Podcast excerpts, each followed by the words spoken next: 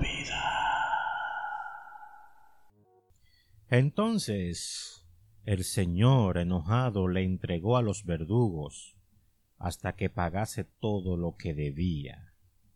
Así también mi Padre Celestial hará con vosotros si no perdonáis de todo corazón a cada uno de sus hermanos sus ofensas. Acabo de leer una cita bíblica en, en el libro de Mateo capítulo 18 su verso 34 al 35 y se refiere a la parábola que hace Jesús, hace referencia a un siervo, un mayordomo que tenía un señor. Eh, al parecer este señor era rico, tenía muchas propiedades, tenía mucho dinero. El caso es que la historia se desarrolla y este mayordomo al parecer había un siervo que le debía dinero y atacando a este pobre hombre le pide que le tenía que pagar o si no lo iba a enviar a la cárcel. Pero antes de esto, el mayordomo le debía dinero a su señor y el señor le había eh, perdonado toda la deuda. Y sin embargo, este eh, mayordomo no pudo, no tuvo la valentía, la gallardía, no tuvo la compasión que tuvieron con él, sino que fue donde este siervo y le entregó a los alguaciles, lo puso tras las rejas. Entonces sigue el desarrollo de la historia cuando este señor eh, de mucho dinero y poder se da cuenta de lo que el mayordomo había hecho eh, le llama la atención y le dice yo te perdoné la deuda y tú me debías mucho más que lo que este siervo te debía a ti. ¿Y por qué no pudiste proceder de la misma manera? ¿Por qué no tuviste misericordia de este pobre hombre como yo la tuve de ti? Por eso en el verso en el verso 35 el Señor dice, así también mi Padre Celestial hará con vosotros si no perdonáis de todo corazón cada uno a sus hermanos sus ofensas. Este es un caso que se repite, se repite todos los días.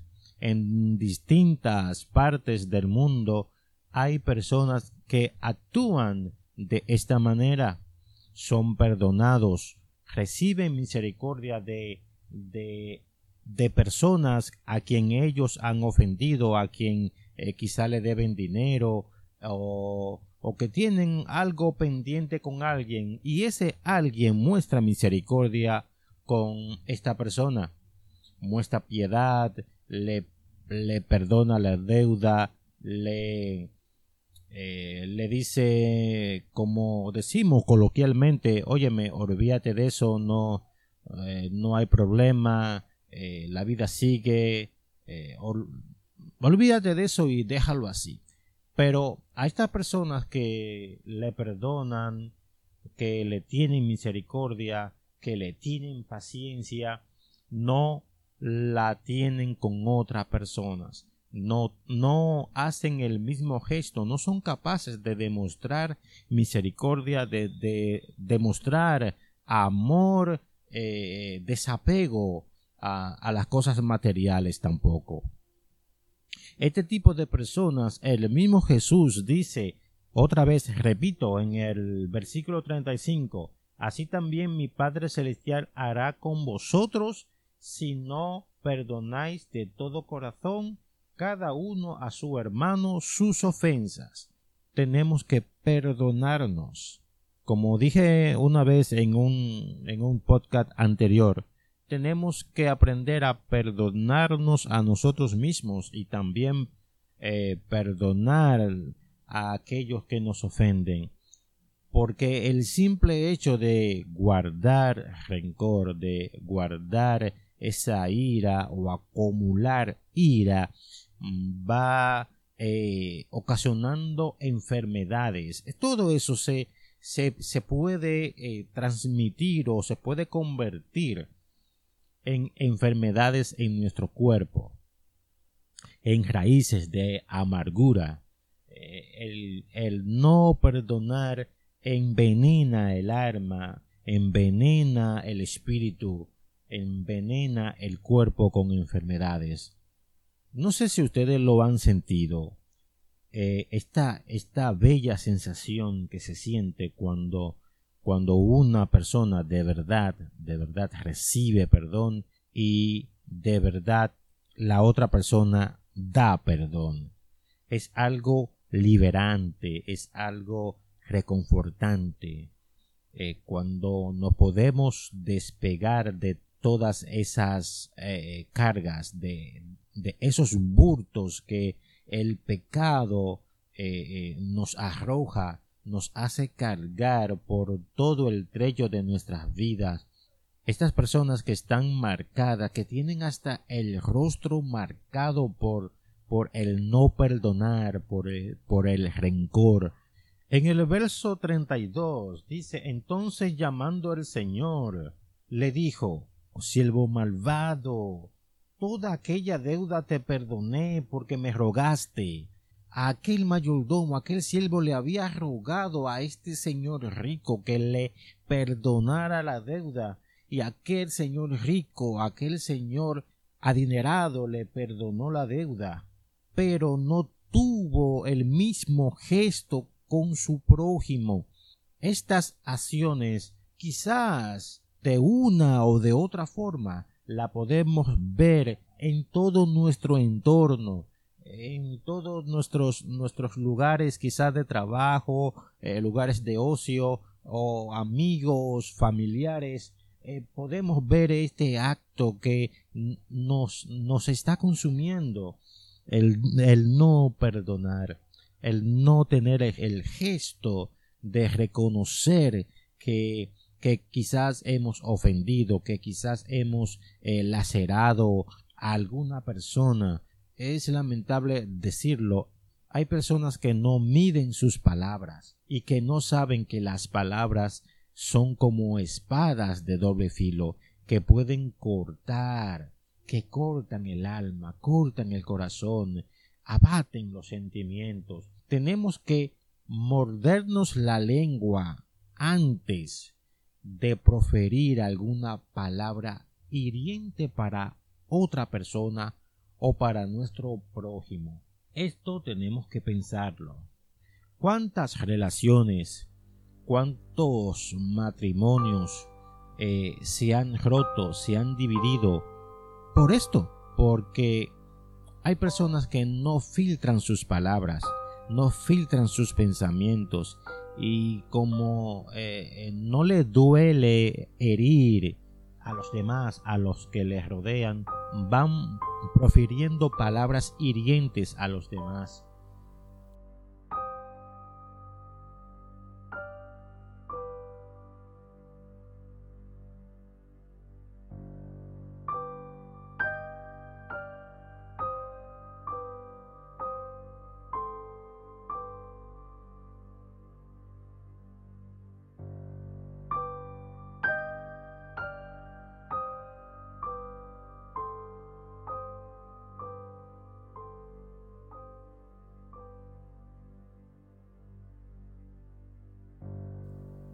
Yo tengo un caso, un caso muy, pero muy cercano de un familiar que, que tiene o que ha pasado, perdón, eh, mucho tiempo eh, profiriendo palabras hirientes, palabras que hieren, hieren mucho.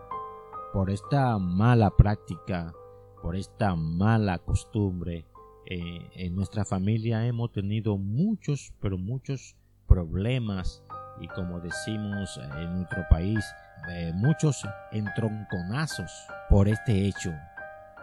Porque esta persona, este familiar, no tiene filtro en su lengua, no tiene filtro en su boca o en sus pensamientos. No sé ni, ni cómo expresarlo, pero es así y, y en estos días tuvimos para mí ya el último percance, la última discusión eh, sobre este tema, porque ya eh, yo como como siervo de Dios que me considero ser, no puedo eh, seguirle dando muchas muchas largas a esto, porque también quiero hablarle de otro tema, porque le estoy hablando del perdón, ¿verdad? Le, le estoy hablando de que tenemos que perdonar, porque si hemos sido perdonados, tenemos entonces que perdonar.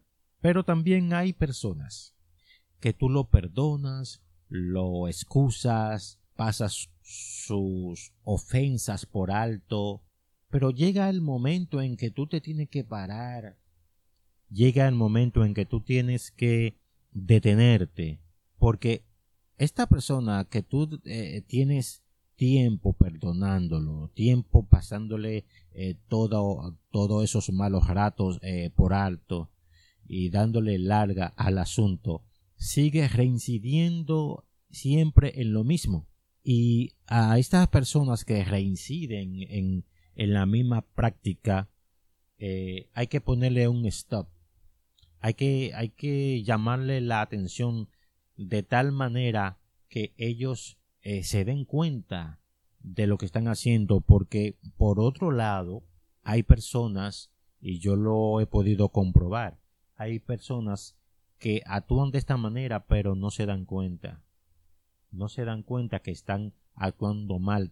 Tienen tanto tiempo comportándose de esta manera que para ellos es algo natural para ellos no es, no es algo malo, simplemente lo catalogan y lo clasifican como eh, su comportamiento, eh, llegando a decir esta frase tan peculiar que todos quizás en algún momento dijimos, es que yo soy así.